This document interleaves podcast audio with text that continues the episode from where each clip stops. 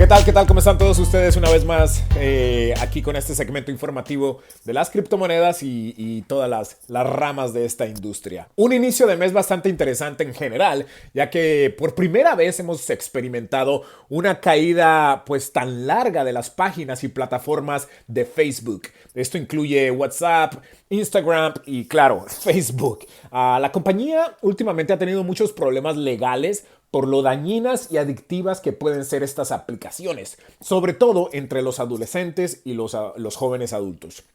Mark Zuckerberg y su equipo obviamente ocultan esto y, lo niegan rotundamente y predican todo lo contrario.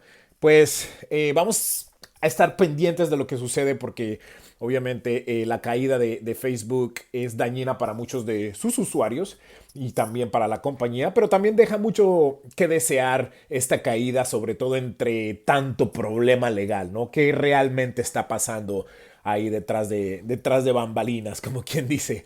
Ah, eh, otra cosa es que es una compañía bastante centralizada tiene, como acabamos de decir, Facebook, Instagram y WhatsApp. Entonces, cuando se caen estos servidores, se caen los tres servicios para todo el mundo y puede afectar a muchísimos negocios y a muchísimas personas que utilizan estas aplicaciones para comunicarse y hasta hacer negocio, ¿no? Ah, si fueran descentralizadas, o sea, independientes, creo que no, o más bien, no es que crea, no tendríamos una caída de las tres compañías al mismo tiempo, ¿no? Esa es la importancia de descentralizar nuestros servicios Bitcoin y las criptomonedas son descentralizadas. Eh, en este momento estamos viendo el valor de Bitcoin rascando los 50 mil dólares, sobre todo después de esa caída de más del 15% ah, por la noticia del gobierno chino que prohibió todas las transacciones con criptomonedas, ¿no? Ahora estamos viendo que pues la fuerza de Bitcoin ha regresado y está una vez más rascando los 50 mil dólares. Otra cosa que obviamente le, ayuda mucho a El Salvador, que llevan ya un poquito más de un mes utilizando Bitcoin como, moneda legal.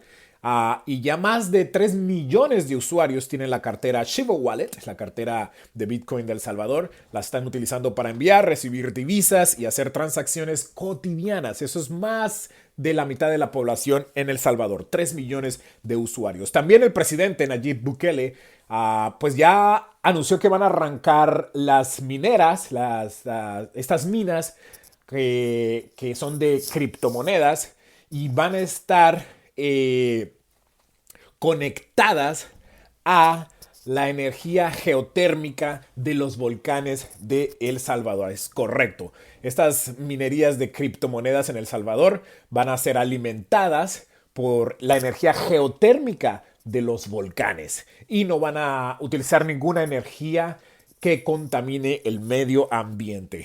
Una, pues una ecuación, una fórmula bastante interesante ahí del presidente Nayib Bukele, porque si lo hacen bien y pueden minar criptomonedas, prácticamente ellos están creando su propia o la moneda que utilizan de manera cotidiana. Vamos a ver cómo sucede eso. Aquí los tendremos informados, como siempre. Yo soy Yaro Celis. Eh, visiten aprendeconyaro.com para más información. Aprendeconyaro.com y me pueden enviar un mensaje al 323-977-9276. Eh, tenemos cursos que están arrancando muy pronto, así que aprendeconyaro.com, aprendeconyaro.com y regístrense. Gracias.